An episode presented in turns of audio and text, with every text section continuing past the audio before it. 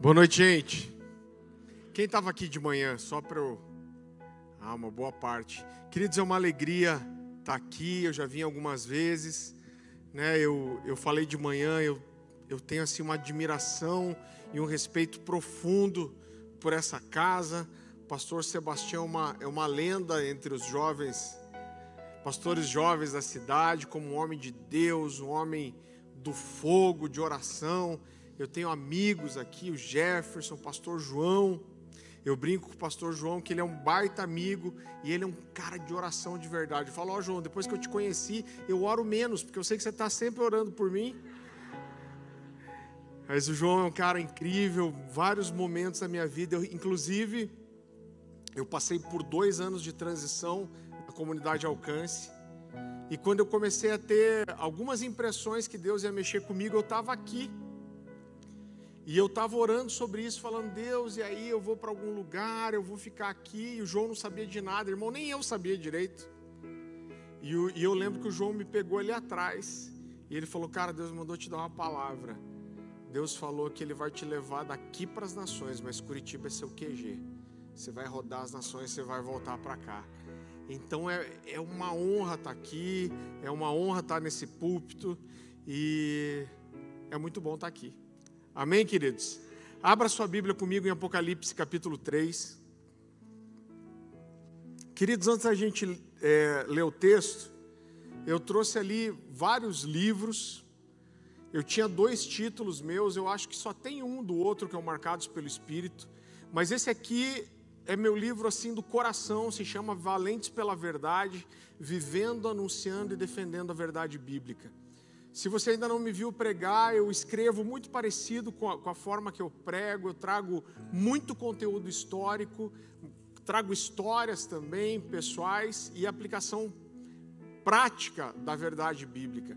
Mas eu garanto para você que você nunca mais vai olhar para sua Bíblia da mesma forma depois que você ler esse livro. Tem uma história de sangue, de mártires por trás das nossas Bíblias. E eu por anos estudei essas histórias e elas me inspiraram a ser muito do que eu sou hoje. E muito do que eu li, que me marcou, está aqui nesse livro, eu tenho certeza que vai te abençoar muito. Queridos, pastor Luciano Subirá foi meu discipulador por 10 anos, é meu pai espiritual. E eu trouxe ali vários livros dele. Eu gostaria de falar de dois livros que ele acabou de lançar, está quentinho. Revelação, o caminho para a realização. Descubra quem você é potencialmente e potencialize os seus resultados. E esse aqui também acabou de sair, foi escrito na pandemia, Como Deus transforma a tristeza em alegria.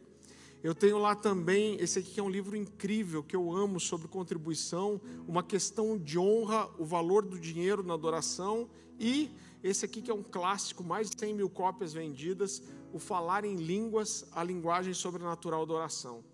Para não fazer acepção de pessoas, vira para quem está do outro lado, faz aquela cara de profeta e fala assim: Eu profetizo que você vai me dar um livro de presente.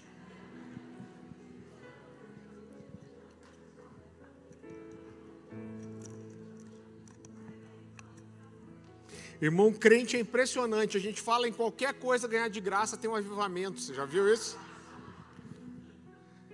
Apocalipse capítulo 3, a partir do versículo 14.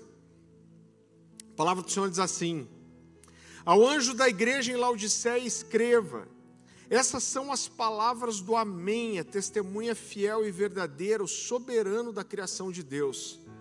Conheço as suas obras, sei que você não é frio nem quente. Melhor seria que você fosse frio ou quente. Assim, porque você é morno, não é frio nem quente, estou a ponto de vomitá-lo da minha boca. Você diz: Estou rico, adquiri riquezas e não preciso de nada. Não reconhece, porém, que é miserável, digno de compaixão, pobre, cego e que está nu.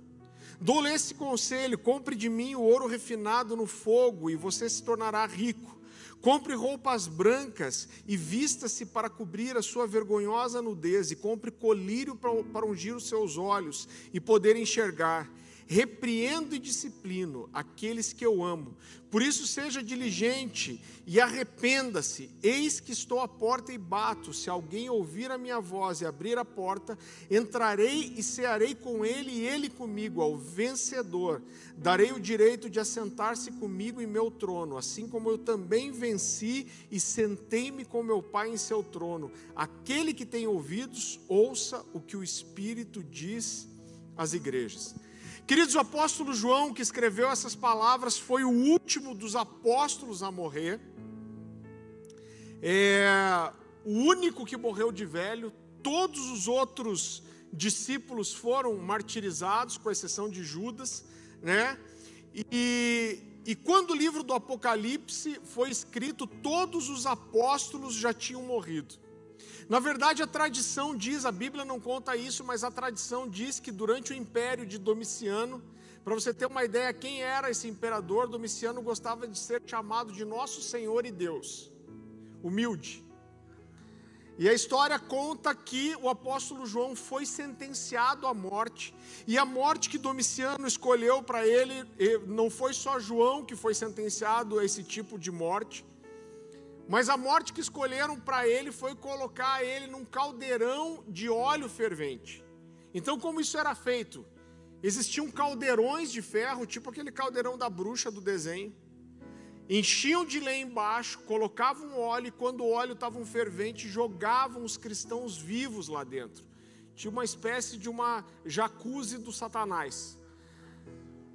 E e a história conta que João foi jogado nesse óleo fervente, ele mergulhou nesse óleo e depois de alguns segundos ele se levantou ileso.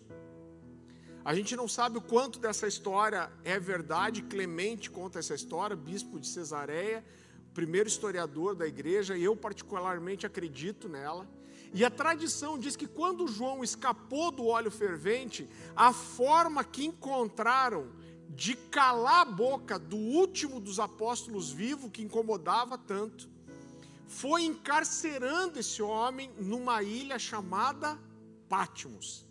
Eu tinha uma visão errada sobre essa ilha, como se ela fosse uma ilha deserta, mas na verdade ela era uma ilha que era usada como prisão, e para calar a boca do apóstolo João, ficaram com medo de tentar matar ele de volta, mas para calar a boca desse apóstolo, encarceraram ele nessa ilha. E querida, Deus é tão tremendo que quando João é colocado nessa ilha, ele tem o mais alto nível de revelação que qualquer outro ser humano teve, não só sobre Jesus, mas sobre os últimos dias. E já no início do capítulo 1, abra lá comigo, Apocalipse capítulo 1. Esse texto mexe comigo, é tão forte versículo 1 a 3, Apocalipse 1, 1 a 3. Revelação de Jesus Cristo, que Deus lhe deu para mostrar aos seus santos o que em breve há de acontecer. Ele enviou o seu anjo para torná-la conhecida ao seu servo João, que dá testemunho de tudo que viu. Isso é a palavra de Deus e o testemunho de Jesus Cristo. E feliz aquele que ouve as palavras dessa profecia, e felizes aqueles que ouvem e guardam o que nela está escrito, porque o tempo está próximo. Uau! Como é forte isso. Eu conheci pessoas que tinham medo de ler o Apocalipse, irmão. Eu quero dizer que você lendo ou não, ele vai acontecer do mesmo jeito. E a Bíblia tem uma promessa para nós. Ela diz que são bem-aventurados, felizes aqueles que ouvem a palavra da profecia. E queridos, já no início do livro de Apocalipse, o próprio Jesus dita sete cartas para sete principais igrejas da Ásia, já no começo. Isso é, é, tão especial. A igreja começava a viver uma crise aqui, quando o Apocalipse é escrito, já haviam passado-se 60 anos que Jesus havia morrido na cruz e ressuscitado, e aquele senso de urgência, aquela impressão de que a qualquer momento o céu, o, o céu se rasgaria e Jesus viria, estava passando. E a igreja começava a ser aqui atacada por uma série de heresias, o judaísmo entrava forte no meio do cristão, dos cristãos, e a igreja, nesse momento, estava sendo atacada por um outro mal, que talvez fosse o pior de todos esses males, porque era um mal silencioso e que dia a dia entrava na vida da igreja, através do dia a dia comum e do cotidiano. E eu acredito que esse mal ele era mais perigoso, querido, justamente porque ele era silencioso e quase imperceptível. E dia a dia ele entrava na vida da igreja. E o mal que, aconte... que alcançou a vida de Laodiceia foi esse mal. Quando a gente olha para as sete igrejas do Apocalipse, a maioria delas tem elogios e repreensões. Na verdade, para quatro igrejas, Jesus tem elogios e repreensões. Para duas delas, Jesus tem só elogios, com exceção daqueles que Jesus diz que havia no meio deles que se diziam judeus, mas não eram. E para uma única igreja, Jesus só tem repreensões. Ele não tem nada de bom para falar dela, e essa igreja é a igreja de Laodiceia. Agora, o que é interessante, querido, é que o mal que alcançou a Laodiceia, ele era diferente do mal que alcançou outras igrejas. Então, o problema de Laodiceia não era moral, sexual, como de outras igrejas. O problema de Laodiceia não eram as heresias, não era o judaísmo. O problema de Laodiceia não era a contaminação com ídolos. Pelo contrário, Laodiceia, quando a gente estuda a Bíblia, estuda a história, nós percebemos que ela era uma igreja ortodoxa, era uma igreja fundada nos princípios bíblicos bíblicos. Era uma igreja que não tinha escândalos, mas o mal que, a, que alcançou a Laodiceia era um mal silencioso. E eu arrisco dizer para você que não só a maioria das pessoas de Laodiceia não percebeu esse mal chegando, mas as igrejas que estavam em volta provavelmente não perceberam também. E o mal que alcançou Laodiceia foi a falta de fervor espiritual. O mal que, que alcançou Laodiceia foi uma coisa chamada mornidão. Laodiceia, com duas outras cidades, eram as cidades mais ricas da região, junto com Herápolis e Colossos. E Herápolis era uma cidade conhecida por ter águas termais. A gente tem aqui no Brasil as termas de Jurema, algumas águas quentes. Então Herápolis era um, um, lugar que tinha uma água de uma qualidade muito grande, eram águas termais, as pessoas vinham de longe para se banhar nessas águas, porque elas tinham fama de ser águas terapêuticas. E a água de Colossos, ela era uma água de uma qualidade altíssima também, mas era uma água fria. E as pessoas também vinham de longe para tomar essa água, porque ela tinha fama de curar doenças. Agora, a água de Laodiceia, querido, ela era uma água morna, de uma qualidade tão ruim que ela não dava para ser bebida sem ser tomada. E o que Jesus está fazendo aqui é um paralelo com a realidade que Laodiceia vivia e com a água deles. O que Jesus está dizendo é: olha, vocês são como a água de vocês, vocês não são quentes como Herápolis e não são frios como Colossos, vocês são mornos e a água de vocês é suja. E quando eu coloco vocês na minha boca, vocês me dão ânsia de vômito, vocês me dão vontade de vomitar. Irmão, isso é muito pesado, eu sei.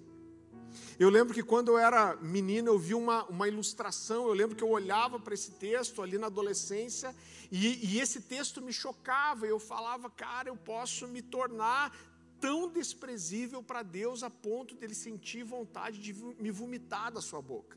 E eu lembro que eu vi uma ilustração, era uma, um, um desenho de Deus vomitando várias pessoas, e essa imagem me chocou. Agora eu quero confessar para você que com o tempo eu já li esse texto tantas vezes, eu já vi tantas pessoas pregando sobre esse texto que ele deixou de me chocar. E algumas vezes eu já tive no seu lugar, e quando um pregador subiu no púlpito, ele falou: Abra sua Bíblia em Apocalipse 3. Eu pensava comigo mesmo: lá vem mais uma pessoa pregando sobre a igreja de Laodiceia. E a sensação que eu tinha é, é o que mais existe para falar sobre Laodiceia. Mas algum tempo Deus ministrou algo no meu coração. Querido, você já evangelizou alguém um parente, um amigo, e você começa a falar de Jesus para essa pessoa, e quando você dá a entender para essa pessoa que se ela não aceitar Jesus, ela vai ser condenada e vai para o inferno, essa pessoa se ofendeu com você, você já teve essa experiência? E essa pessoa olha para você e ela fala: Não, como assim? Eu tenho Deus no coração. Ela fala: Olha, tudo bem, eu tomo minha cerveja, fumo meu cigarro, eu durmo com a minha namorada, mas eu não faço mal para ninguém. Ele diz: Eu sou uma pessoa boa, eu tenho Deus no meu coração. E ele se ofende com você, porque ele não consegue acreditar que Deus o jogaria no inferno. Por quê? Porque todos nós temos um senso de justiça natural e esse cara olha para dentro dele e fala: Eu não sou tão bom assim, mas eu também não sou tão ruim desse jeito. E ele fala: Olha, eu não acredito que Deus me lançaria no inferno, isso não seria justo. E nós olhamos para isso, querido, nós que conhecemos a verdade, nós olhamos para essas pessoas e a gente pensa, poxa, esse cara é cego espiritualmente. É tão claro, está claro na Bíblia, a verdade é que ninguém é bom, a verdade é que ninguém se salva sozinho, a verdade é que todos pecaram e destituídos estão da, da presença de Deus, mas ele não consegue ver. Mas depois disso a gente vai para casa, abre a nossa Bíblia em Apocalipse 3, e a gente olha para nós mesmos e fala: olha eu não tenho uma vida devocional diária, eu, eu não oro como eu deveria orar, eu não leio a Bíblia como eu deveria ler, mas Deus não me vomitaria da boca dele. Por quê? Porque isso não seria justo. E a verdade é que a gente age igualzinho o ímpio, querido. Mas quando eu olho para esse texto, eu vejo Deus dizendo o seguinte para mim e para você: olha, se você é frio, você vai ter uma condenação. Agora, se você é morno, é pior do que se você fosse frio, porque se você conhece a verdade, você foi iluminado, você sabe quem é Deus, você conhece as Escrituras, mas mesmo assim você vive uma vida de mornidão. Deus está dizendo: Eu não suporto você, e o sentimento que eu tenho é de náusea. Irmão, como isso é duro. E isso é tão difícil para nós entendermos algumas vezes, porque nós temos uma propensão natural de julgarmos a justiça de Deus através daquilo que a gente considera justo. Agora, quando eu olho para a Bíblia, irmão, eu vi o Francis Chan falando sobre isso uma vez, eu olho para a Bíblia e eu vejo algumas coisas que são difíceis para mim. Eu olho o Êxodo 32, depois que Moisés desce do Monte Sinai, e ele encontra o povo adorando aquele bezerro de ouro. Eu vejo Moisés se levantando no meio do arraial e falando: Olha, quem aqui não se dobrou em idolatria? E chegam os levitas.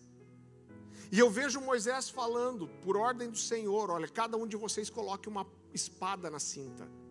E você entre na casa do seu vizinho, do seu amigo, do seu irmão e vocês passem a espada aqueles que caíram em idolatria. Sabe o que isso significa? Que eles entraram na casa dessas pessoas, pessoas que eles conheciam, que eles tinham um relacionamento, e eles furaram a barriga dessas pessoas com uma espada. E a Bíblia fala que em uma noite, cerca de 3 mil pessoas morreram. Irmão, eu olho para isso e eu falo: Uau, Deus, o Senhor fez isso mesmo. Talvez eu não fizesse isso desse jeito.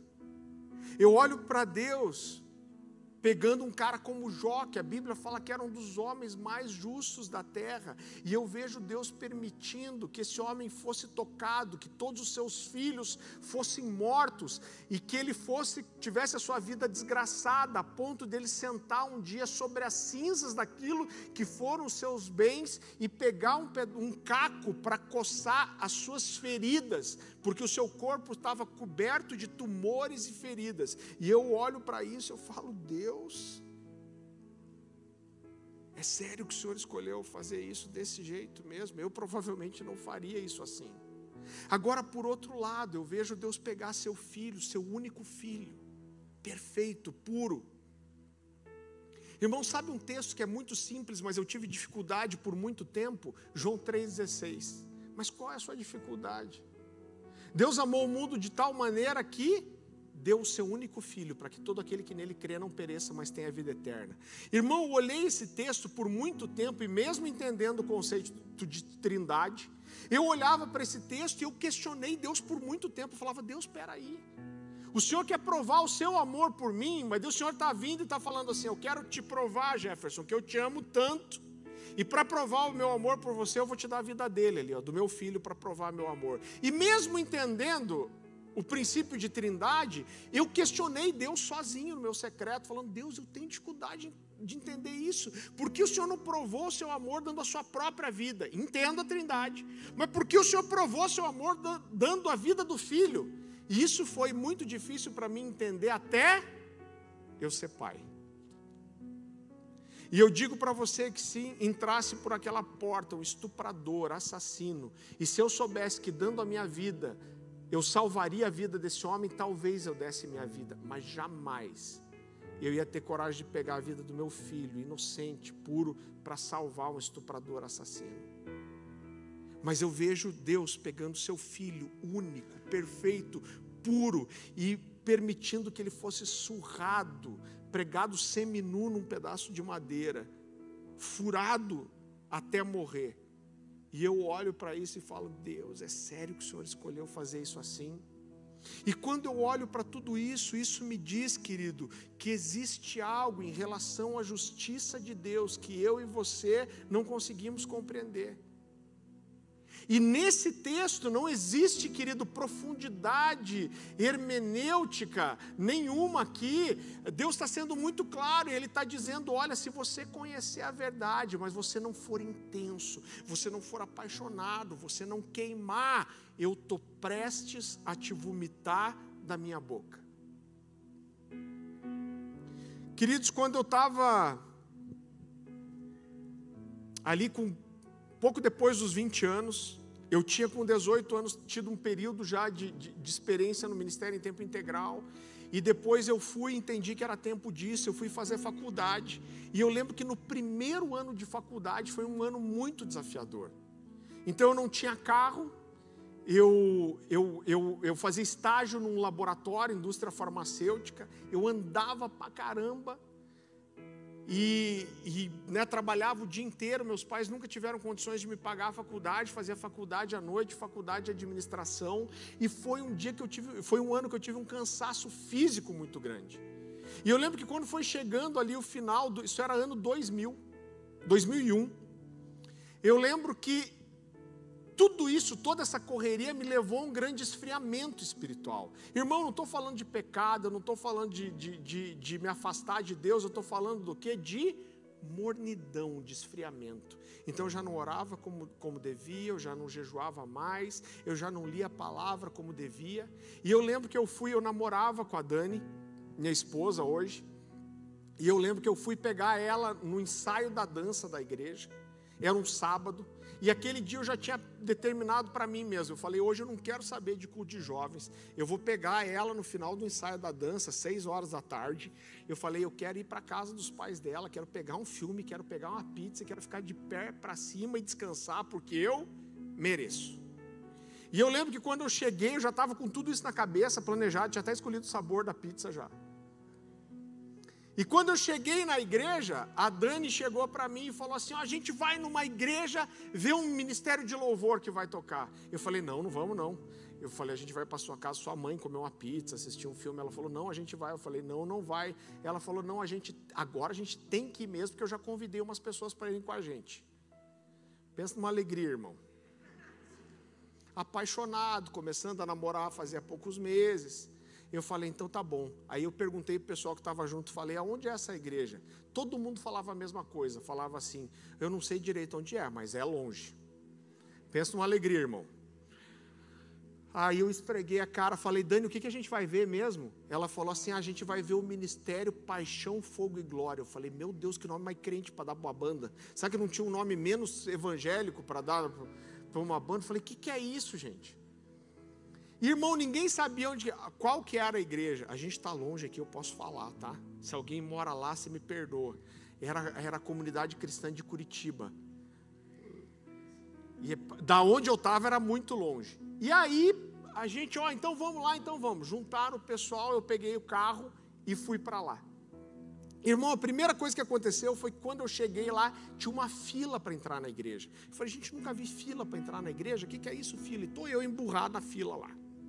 Irmão, pensa num cara que não, tava, não tinha nada de quebrantamento, não tinha nada de vontade, não estava sensível ao Espírito Santo. Eu estava brabo, pensando: o que, que eu estou fazendo aqui, parado de pé, esperando os caras abrirem a porta da igreja. E aí, de repente, a porta da igreja abriu, a gente entrou. Eu lembro que a CCC estava em reforma e estava assim com aquela fuligem de cimento ainda, né? Os degraus eram eram estavam tudo em cimento cru ainda. E eu lembro que a gente entrou e, e eu vi, foi a primeira vez que eu vi o David Keelan ministrando. Vocês não se, se incomodem com o que eu vou falar, porque eu contei essa história num livro, ele até fez o prefácio para mim. Se tornou um amigo depois. E o David entrou, eu lembro que ele estava assim com uma calça, uns dois números maior que ele. Camisa xadrez, ninguém usava camisa xadrez na época. Né? E ele entrou daquele jeitinho, simplesinho assim. E, e daí alguém que estava comigo falou assim: aquele lá é o David Keelan, ele que vai ministrar. Eu falei: vai ser pior do que eu imaginava. Verdade, irmão. Pensa num cara carnal, irmão. Tem pastor que gosta de contar as histórias que deram certo. Eu gosto de contar todas que deram errado. E eu tô lá carnal. Eu falei, cara, o que, que eu vim fazer ver esse cara aqui? E aí foi super esquisito, porque ninguém apresentou, estava acostumado com aquela coisa mais tradicional. Entra o ministro de louvor, o pastor ora, começa o culto. E o David simplesmente pegou o violão e começou a cantar a primeira música. E a primeira música que ele cantou foi uma canção do, do, do Delirious, chamada Canção da Alegria. Eu acho que vocês conhecem. Aquela que faz. E, irmão, começou a música, o povo começou a pular e começou a levantar aquela poeira de, de cimento. Eu, por um momento eu quase pensei que era nuvem de glória, mas não era, era sujeira mesmo. E aí o povo está pulando lá e aparece a primeira estrofe da canção que diz assim: eu, e é um country, irmão. Eu poderia. Eu não gosto de cantar porque eu cantando é tipo batalha espiritual. Cai anjo, demônio, cai. Cada um permaneça que foi chamado, né? E aí, irmão, começou, ele começou a cantar e aquele country, todo mundo pulando, e eu li a primeira estrofe da música que dizia assim: Eu poderia cantar sem parar de como salvastes meu ser. Eu poderia dançar por mil milhas por causa do seu amor. E eu li essas duas frases e falei eu com Deus. Falei, Deus, eu poderia mesmo cantar sem parar de como salvaste, salvaste meu ser. E eu poderia dançar por mil milhas por causa do seu amor. Irmão, eu falei de manhã. Não é sempre que Deus fala assim comigo, mas nessa noite Deus falou comigo. E eu ouvi Deus falando comigo assim: Ah, se podia é. Então por que, que você não faz nada para mim? Irmão, eu me senti como a igreja de Laodiceia, como se Jesus estivesse falando para mim: reconhece a sua miséria Irmão, nessa hora eu já fui, fiquei espiritual, fui para o chão, cheio de fuligem, de tudo. Irmão, eu chorava tanto, chorava tanto, que três vezes os obreiros da igreja vieram tentar me levantar. Tipo, cara, não é a música de quebrantamento agora, essa é a música de celebração. O quebrantamento, quebrantamento é daqui a pouco, e se não funcionar, tem a libertação depois para nós te levar. E, irmão, eu chorava, chorava. E você já viu que homem chora feio, né? Porque mulher chora bonito, irmão. A mulher vai chorar, eu não sei se é porque elas treinam mais, mas mulher vai chorar, mulher chora assim, ó. E ela sempre tem um lencinho, materializa na mão se não tiver. Eu tenho, eu tenho essa teoria. Então mulher chora assim. Agora homem, não sei se é porque não treina, parece o Chewbacca chorando. É feio o homem chorando, irmão. E eu chorava desse jeito e chorei, irmão, mas chorei, mas eu senti assim a minha condição. Quando acabou o louvor, irmão, eu tenho um monte de testemunha para contar essa história. Quando acabou o louvor, eu virei para Dani e falei: me tira daqui, porque se você não me tirar desse lugar, eu vou morrer aqui. E quando eu levantei, tudo cheio de fuligem, eu fui embora e eu tomei uma escolha de mudar a minha vida espiritual. Queridos, a responsabilidade de manter a chama acesa é nossa. Em 2 Timóteo capítulo 1, versículo 6, o apóstolo Paulo diz para Timóteo, esse é um texto que queima no meu coração, que eu guardo para mim. Ele diz: Timóteo, mantenha viva a chama. A responsabilidade de manter a chama acesa é minha e sua. E você não precisa abrir, mas Oséias capítulo 6, versículo 4 diz assim: que posso fazer com você, Efraim, que posso fazer com você, Judá. O seu amor é como a neblina da manhã, como o primeiro orvalho que logo evapora. Querido, Laodiceia não tinha se afastado da sã doutrina, Laodiceia não tinha escândalos, Laodiceia era uma igreja próspera, mas por que o Senhor diz para eles: Olha, eu estou a ponto de vomitá-los na minha boca, sabe por quê? Porque Laodiceia foi uma igreja que perdeu o brilho nos olhos, ela perdeu a paixão, ela perdeu a empolgação com as coisas de Deus, Laodiceia per perdeu a vontade de orar, perdeu a vontade de ler a Bíblia, perdeu a vontade de, de jejuar Laodiceia perdeu as lágrimas nos olhos. Você sabe que eu não quero criar doutrina nenhuma em cima disso, mas esse é um termômetro para mim. Eu não sou um cara emotivo, eu não sou um cara que, que chora fácil, mas irmãos, minha esposa não está aqui para testemunhar disso. Não foi uma, nem duas, nem três vezes que eu fiz isso só no período de casamento, de namoro, 20 anos. Mas muitas vezes eu cheguei para ela e eu falei assim, Dani, eu estou começando a ficar preocupado, porque faz algumas semanas que eu não choro diante de Deus. Irmão, eu não suporto viver sem lágrimas nos olhos. E se eu paro de chorar, isso começa a preocupar meu coração. E eu falo para ela: eu preciso me fechar, eu preciso estar em Deus, eu preciso buscar, eu não posso deixar que os meus olhos sequem. Quando eu quando eu fiz 18 anos e eu comecei a poder viajar de ônibus sozinho, meus pais tinham uma casinha aqui no, no litoral de Antonina. E, querido, eu comecei a ir para lá. Eu lembro que eu fazia né, um, um, uma mochila grande com mantimentos ali. Então eu colocava algumas Bíblias de estudo, colocava alguns livros, fita cassete na época ainda. E eu ia para Antonina e me fechava para orar. Eu chegava a ficar duas semanas fechado lá. E eu lembro que eu chegava, eu cozinhava e aí eu congelava vários pratos. Eu fazia uma refeição por dia. Eu, o judeu faz muito esse, esse jejum. Ele faz, ele come às seis horas da tarde no pôr do sol e aí ele já consagra o jejum de volta e só come de volta no pôr do sol. E eu tive experiências incríveis com Deus. Ali foi, eu digo que foi o lugar onde eu aprendi a ouvir a voz de Deus, aonde Deus falou comigo. Agora um tempo atrás atrás, eu estava pregando num culto, eu sempre gostei de contar essa história para os jovens, e eu estou pregando, irmão, e Deus está falando comigo. E enquanto eu estou contando essa história de como eu busquei Deus, de como eu aproveitei minha juventude, Deus fala para mim assim: Você gosta de contar essa história, né? E Deus me falou: Eu sei que você quer inspirar as pessoas, mas isso aí que você viveu, esse maná, aí foi para ontem. Eu quero que você tenha o mesmo nível de paixão e de busca e de intensidade hoje, porque o maná de ontem é para ontem e hoje você precisa de um maná novo. Você sabe que isso me lembra, querido, um dos meus trechos preferidos das Escrituras, que fala daqueles dois discípulos que desciam de Jerusalém em direção a Emaús, que era um vilarejo que ficava a 11 quilômetros de Jerusalém no domingo da ressurreição e eles estão conversando e a Bíblia fala que Jesus dá uma de João sem braço e começa e chega perto deles e fala assim: "Do que que vocês estão falando?" E aí o mais sanguíneo, sempre tem que ter um sanguíneo para queimar a cara. Eu falo como sanguíneo, tá, irmão? Cleopas, o mais sanguíneo, será que você é o único visitante de Jerusalém que não sabe o que aconteceu com Jesus? E Jesus fala: O que aconteceu? E ele fala: Olha, é o terceiro dia que ele foi crucificado, e algumas mulheres foram no seu túmulo e disseram que encontraram o túmulo vazio. E aí Jesus diz assim: Por que vocês demoram tanto para crer? E a Bíblia diz que Jesus, começando por Moisés, começa a discorrer todos os profetas. A, a Bíblia, né, os livros no tempo de Jesus começavam pelos profetas.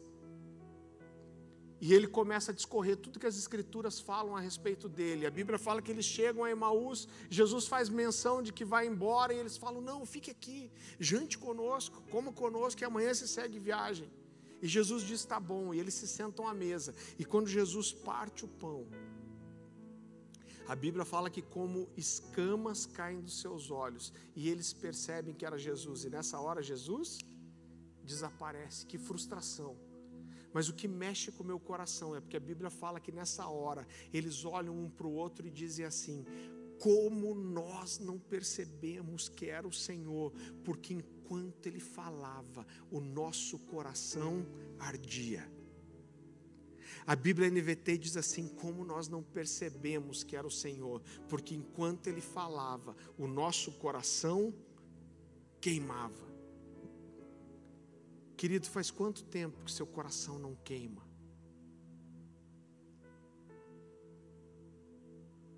Qual foi a última vez que você veio para um culto como esse? Isso Deus falou para mim. O Senhor me lembrou de algumas coisas na juventude que acabava um culto como esse. E meu coração estava queimando tanto que eu não queria falar com ninguém. Eu só queria correr para casa, fechar a porta do meu quarto e ficar com ele. Eu falava, Deus continua falando, continua pregando aquela mensagem para mim, continua falando comigo. Eu quero voltar com você para Apocalipse capítulo 3, a partir do versículo 15. Talvez o Senhor esteja com saudade de você. Você sabe que meu último emprego secular, isso foi há mais de 10 anos, eu trabalhava aqui no grupo RPC, eu visitava muitos clientes na rua. Irmão, o papel de buscar Deus somos nós que buscamos. Mas algumas vezes eu sentia Deus me buscando. E não foi uma, nem duas, nem três vezes que eu estava no meu carro, às vezes indo para um cliente, pensando no negócio que eu tinha que fechar, não estava espiritual. Estava pensando em pagar as contas, em fechar, em vender um produto, mas de repente a presença de Deus vinha naquele carro, eu começava a chorar, e eu tinha que gastar 10, 15 minutos antes de conseguir entrar dentro do cliente para me recompor. E talvez o Senhor esteja procurando você nesses dias. Apocalipse capítulo 3, a partir do versículo 5, 15. Jesus diz assim: Conheço as suas obras, sei que você não é frio nem quente, melhor seria que você fosse frio ou quente. Assim, porque você é morno, nem frio nem quente, estou a ponto de vomitá-lo da minha boca. Você diz: Estou rico, adquiri riquezas e não preciso de nada. Não reconhece, porém, que é miserável, digno de compaixão, pobre, cego e está nu. Eu queria comparar esse texto com o texto de Deuteronômio. Abra comigo, por favor, em Deuteronômio, capítulo 28.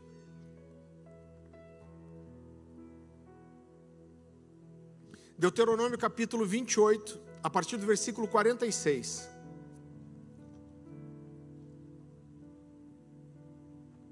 A palavra do Senhor diz assim: essas maldições serão um sinal e um prodígio para vocês e para os seus descendentes para sempre, uma vez que vocês não serviram com júbilo e alegria ao Senhor, ao seu Deus na época da prosperidade, então no meio de fome, a sede, em nudez, em pobreza extrema, vocês servirão aos inimigos que o Senhor enviará contra vocês.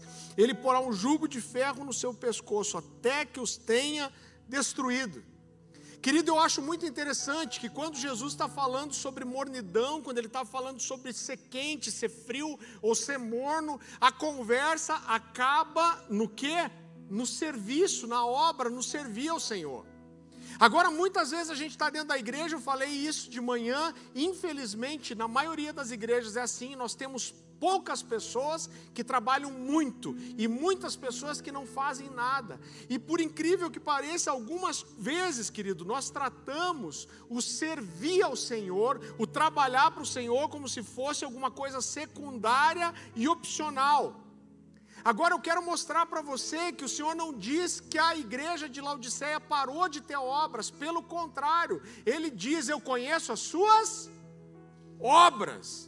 E o que ele está dizendo é o seguinte: as suas obras, eu acredito que isso é mais do que alguma coisa genérica, querido, mas eu acredito que Jesus está dizendo aqui: olha, eu vejo você faz, como você faz, com o coração que você faz, e isso me mostra que você não é quente, mas que você é morno. Agora eu vejo as pessoas deixarem, querido, seu chamado pelas coisas mais variáveis que você possa ouvir. Agora, se fosse para eu te dizer, pastor, qual é o maior motivo pelo qual as pessoas deixam o seu chamado e uma comissão de fazer algo para Deus? Sabe qual é o maior motivo? É que a gente acaba enchendo a nossa vida de tantas coisas que são só para nós, que chega uma hora que não sobra mais espaço para as coisas de Deus. E às vezes a gente fica como se tivesse tudo bem.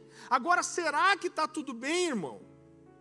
Como alguém que não é morno, que não é frio, que é intenso, que é apaixonado, que tem o fogo do Espírito diante, dentro de si, vai ser intenso, mas não vai ter tempo para as coisas do Senhor pelo qual Ele queima. Será que isso convence alguém?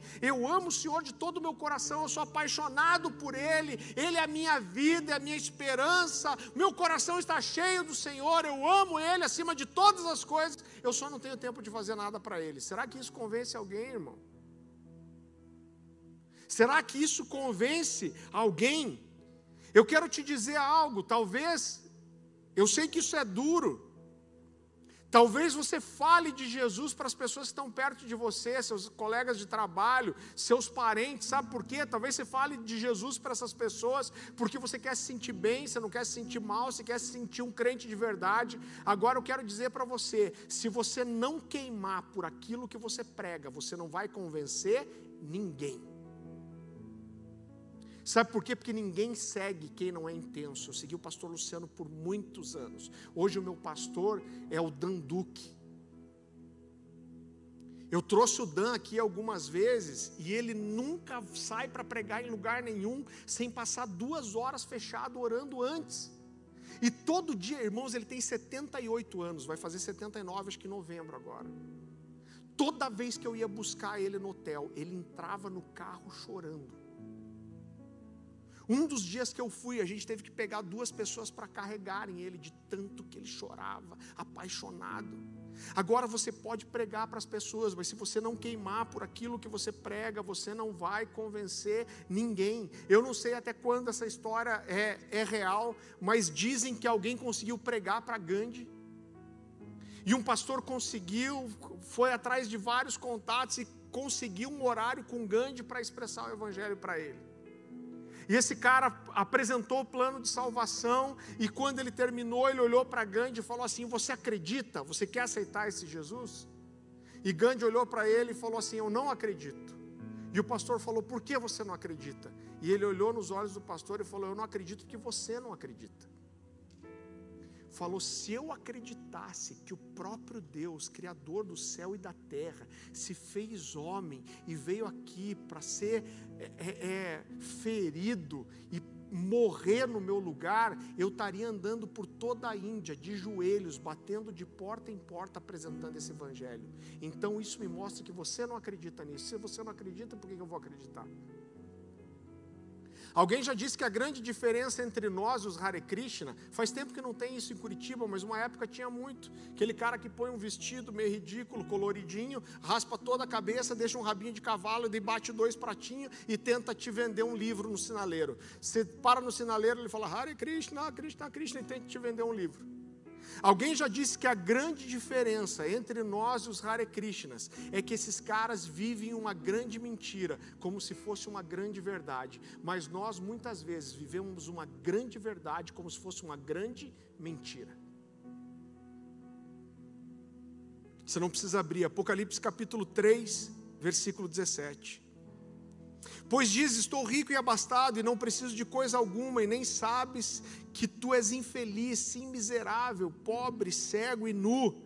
Aconselho-te que de mim compres ouro refinado pelo fogo, para te enriqueceres, vestidura brancas para te vestires, a fim de que não seja manifesta a tua vergonhosa nudez, e colírio para ungires os olhos, a fim de que vejas. Eu repreendo e disciplino a quantos amo. Sê, pois, zeloso e arrepende-te. Eis que estou à porta e bato, e se alguém ouvir a minha voz e abrir a porta, eu entrarei em sua casa, cearei com ele, e ele comigo. Sabe o que Jesus está falando aqui? Está fazendo o que fez comigo lá na CCC. Ele está dizendo: reconheça a sua situação. Jesus está dizendo: olha, você pensa que é rico. E o que Jesus começa a fazer aqui mais uma vez é fazer um paralelo entre a realidade de, de Laodiceia. Laodiceia era uma, uma cidade rica, e Jesus está dizendo: olha, você pensa que é rico, você mora numa cidade próspera, mas o ouro que eu tenho para te vender, o seu dinheiro não pode comprar. Você pensa que é rico, mas você é pobre. E Jesus continua dizendo: Olha, o meu conselho para você é que você compre de mim vestiduras brancas para esconder sua vergonhosa nudez. Laodiceia era um, era um polo têxtil, eles faziam muitas roupas e roupas caras. Isso era uma fonte de riqueza da cidade. Jesus está dizendo: olha, vocês têm orgulho disso, mas isso não é capaz de esconder a sua nudez espiritual. Jesus fala: meu conselho é que vocês comprem de mim colírio para que enxerguem. Laodiceia produzia, eu não lembro o nome disso, mas era um dos poucos é, medicamentos oftalmológicos que existiam. Eles faziam um pó que você misturava com água e era um colírio. E isso era também fonte de riqueza para a cidade. Jesus está dizendo: olha, meu conselho é que você compre o meu colírio para que você veja a verdade. E Jesus termina fazendo, querido, o que eu acho que é uma das mais terríveis declarações da Bíblia. Apocalipse 3:20. Eis que estou à porta e bato. Se ouvir a minha voz e abrir a porta, eu entrarei em sua casa e cearei com ele e ele comigo. Por que essa declaração é tão terrível? Sabe por que essa declaração é tão terrível? Porque apesar da gente usar esse texto muito para evangelismo, Jesus não está dizendo isso para o mundo, ele está dizendo isso para uma igreja. E o que Jesus está dizendo é o seguinte: olha, vocês estão fechados aí, a ceia está armada e vocês estão aí, aí tentando viver igreja, vocês estão me esperando, mas vocês me trancaram para o lado de fora. E eu estou batendo tentando entrar. E quando vocês me trancaram para o lado de fora, quando vocês perderam a paixão, quando vocês deixaram de orar, quando vocês deixaram de ler as Escrituras, quando vocês se contentaram com a mornidão, quando vocês deixaram o fogo apagar. E querido, essa tem sido uma coisa, um clamor que tem estado intensamente no meu coração. Eu quero encerrar com isso, mas eu, eu, ontem à noite eu falei algumas coisas aqui nos jovens. Eu não sei quem de vocês viveu isso, mas no final dos anos 90, no começo dos anos 2000, a gente viveu um despertamento muito especial no Brasil. E eu falei para eles, eu lembro o dia que, que a Dani, a gente namorava, ela me deu uma fita cassete do, do, do pastor Antônio Cirilo, Santa Geração, a presença da glória.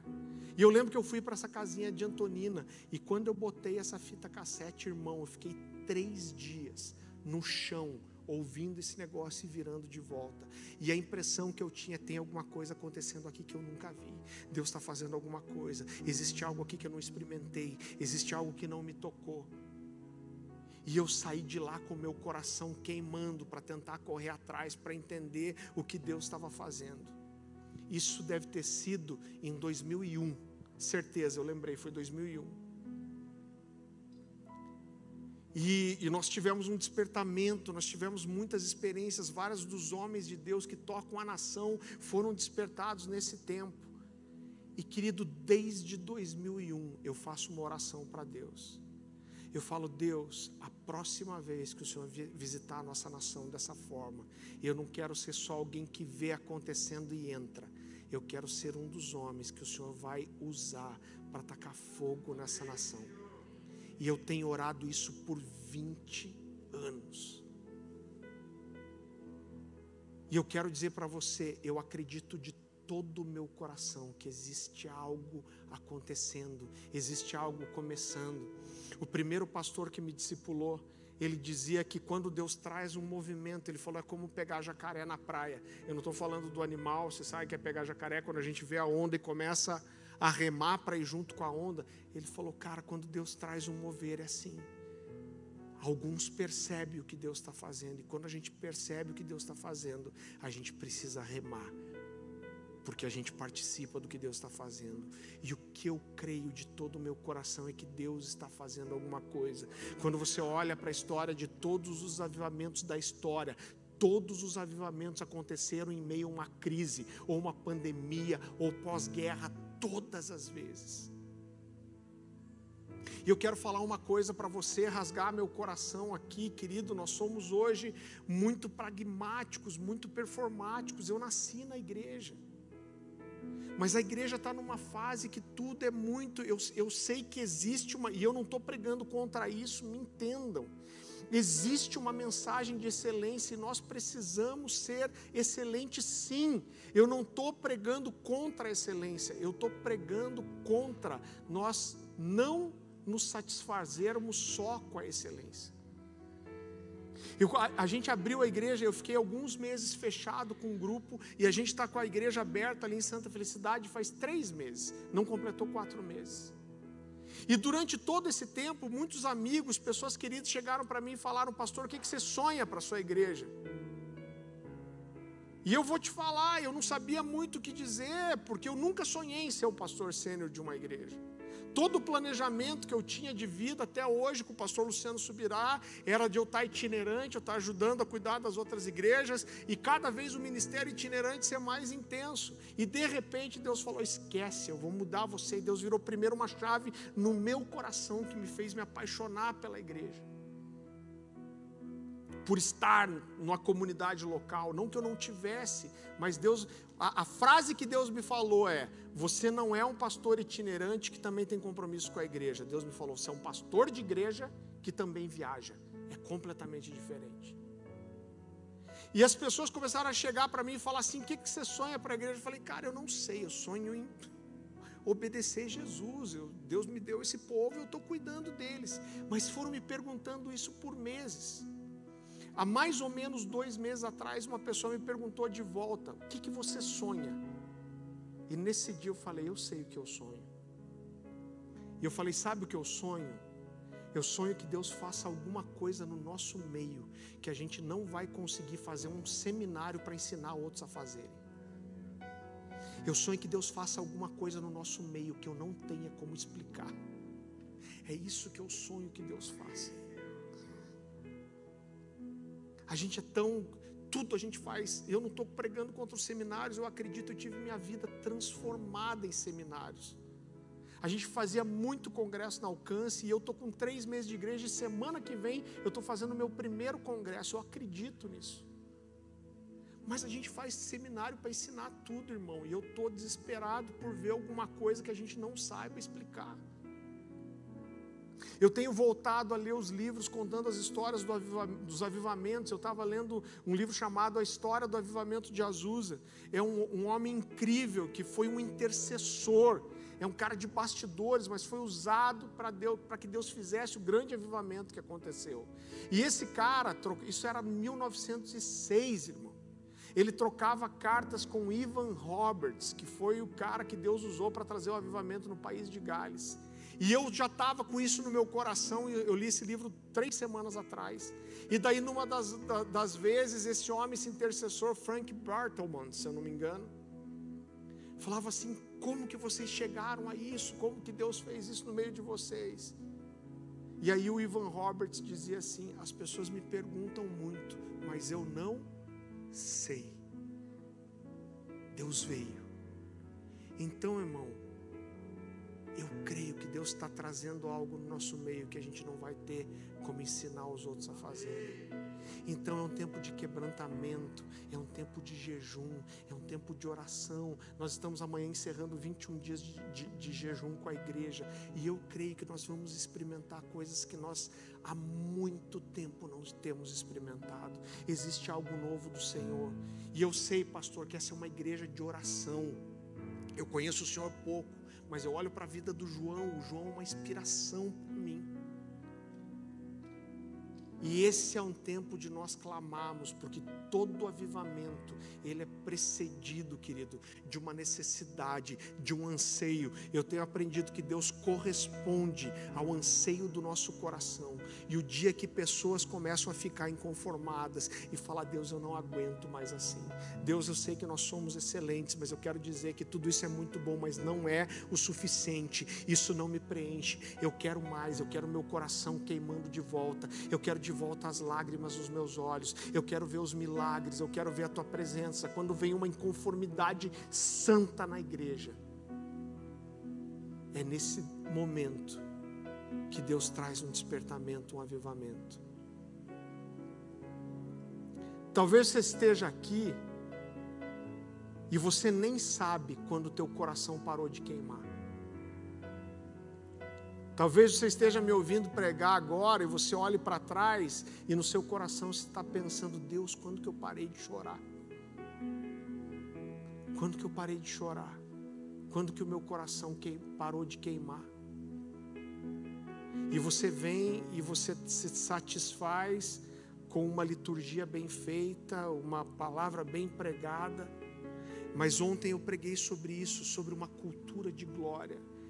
E o que o Senhor tem colocado no meu coração é que nós precisamos entrar aqui com uma expectativa de ver a manifestação da glória de Deus. Nós precisamos ser tocados, nós precisamos ser incendiados, nós precisamos abrir a porta do nosso quarto não para cumprir um protocolo, mas com o coração cheio de paixão, de expectativa, de um anseio ardente pela presença do Senhor. Nós precisamos sair daqui com o nosso coração queimando.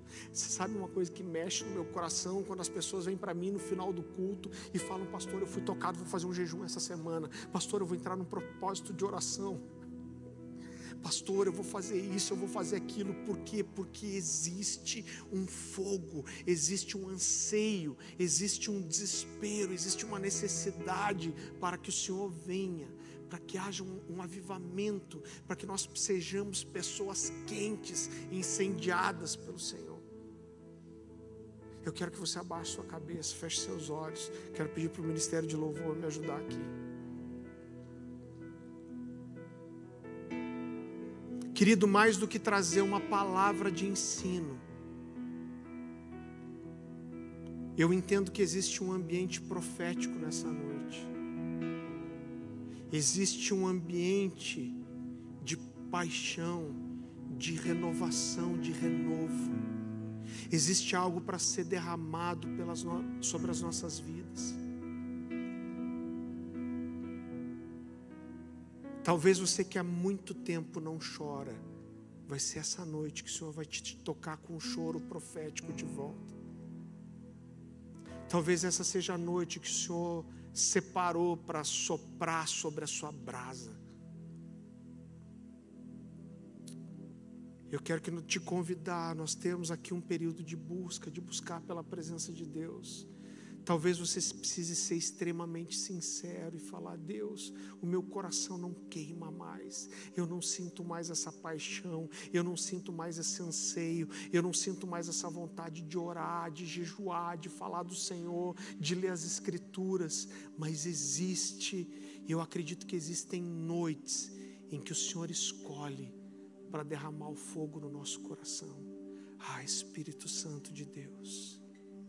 Espírito Santo de Deus, Espírito Santo de Deus, o Senhor está começando a te tocar, existe uma carga do Espírito Santo.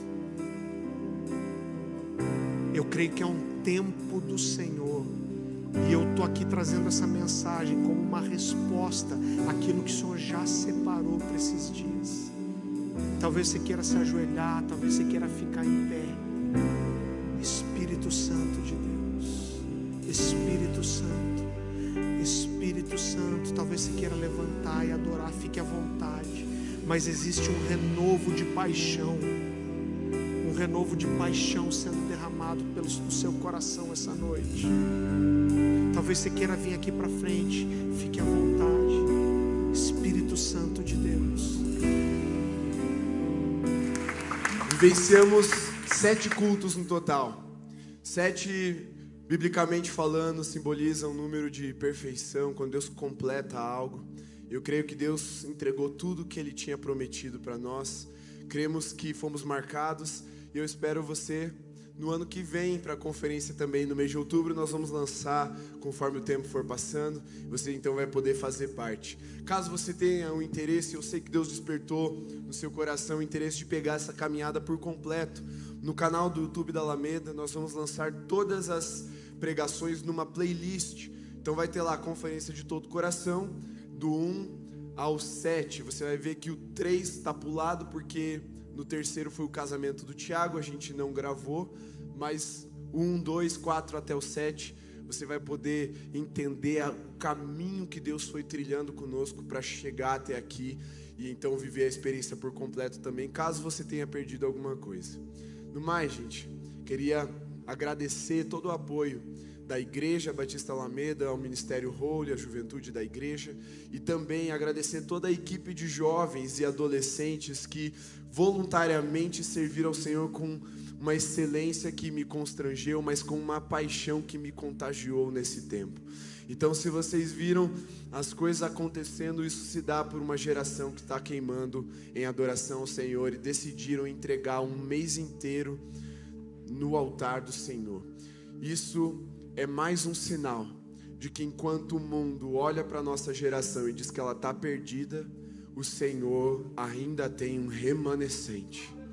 E enquanto tiver um remanescente, tem promessa para se cumprir e tem terra para conquistar. Amém? Fique em pé, vamos orar para encerrar. Coloque suas mãos assim como no ato de quem recebe. E que o amor de Deus Pai, a graça do nosso Senhor Jesus Cristo e o fogo do Espírito Santo seja sobre você, sobre sua casa, sobre sua família e sobre toda a igreja de Jesus espalhada por toda a terra, hoje e até que ele venha. Amém. Amém. Você pode celebrar o Senhor com as suas palmas. Nós encerramos o nosso final de semana por aqui. Eu desejo a vocês um bom feriado e nós nos encontramos para o próximo final de semana, dando sequência às nossas séries de mensagens, a uma nova série de mensagens no culto de libertação e nós vamos experimentar essa continuidade e essa construção de uma glória ainda maior do Senhor no nosso meio. Deus abençoe. Lembre-se, é noite de abençoar, é noite de presentear, passe lá no hall e compre um livro, dê de presente para alguém. Você que tem o Kids, lembre de pegar seus filhos lá no Kids. Nós encerramos aqui a nossa transmissão. Aproveitem esse tempo para conversar, para testemunhar e para abençoar alguém com aquilo que o Senhor lhe falou, aquilo que o Senhor tocou no seu coração. Vão na paz de Jesus. Amém.